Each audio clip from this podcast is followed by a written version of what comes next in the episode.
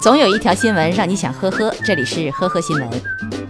早在2001年，江苏省淮安的莫某和周某因琐事发生争执，并互相殴打。莫某拳击周某，致其左眼球破裂，经法医鉴定为重伤。后莫某因犯故意伤害罪，被判处有期徒刑五年，刑事附带民事诉讼，判处莫某赔偿周某各项损失四万多元。因莫某未按时履行赔偿义务，周某向法院申请强制执行，但由于莫某正在服刑，且名下无财产可供执行，案件进入中本程序。案件进入中本库后，执行干警定期动态管理查控被执行人名下的财产。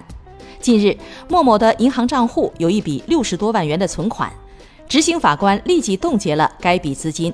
同时，考虑到莫某有能力履行义务，却故意逃避执行，洪泽法院决定对被执行人莫某罚款五千元，除本金外，并依法加倍收取迟延履行期间的债务利息八万多元，共计十二点五万多元。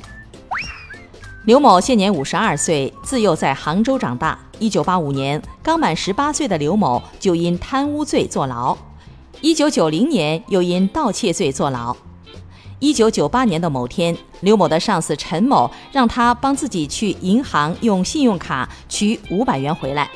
拿到卡以后，刘某起了贪念，盗刷信用卡五万多元，并一路消费挥霍，直到最后一次卡被取款机吞掉才罢休。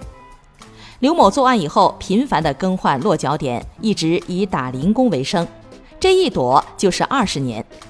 今年十月十号，民警终于在杭州将他抓获。他表示，二十年来自己只能用弟弟的身份证打零工谋生，不能像正常人一样结婚生子。被抓的时候反而显得很平静。近日，南通如东民政部门接到一个老人给孙子申请未成年人救助基金。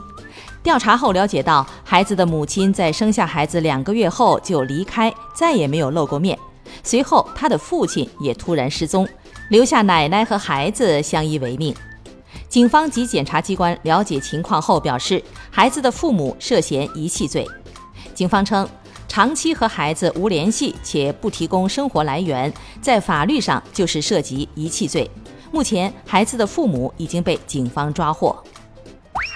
二零一七年，在某知名影视学院的美术专业读大三的王某，打网游的时候，无意进入了一个境外赌博网站。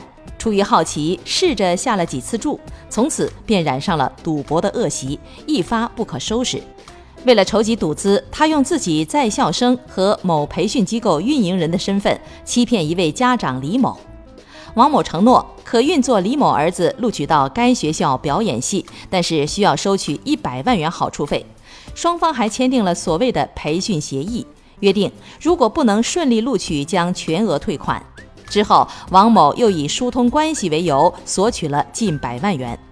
直到二零一八年四月，李某的儿子并没有艺考通关，王某又欺骗他可再花十八万去另一所学校。而拿了这笔钱以后，王某就失踪了。最终，王某被抓，而骗来的巨款被他二三十次前往澳门赌场豪赌，挥霍一空。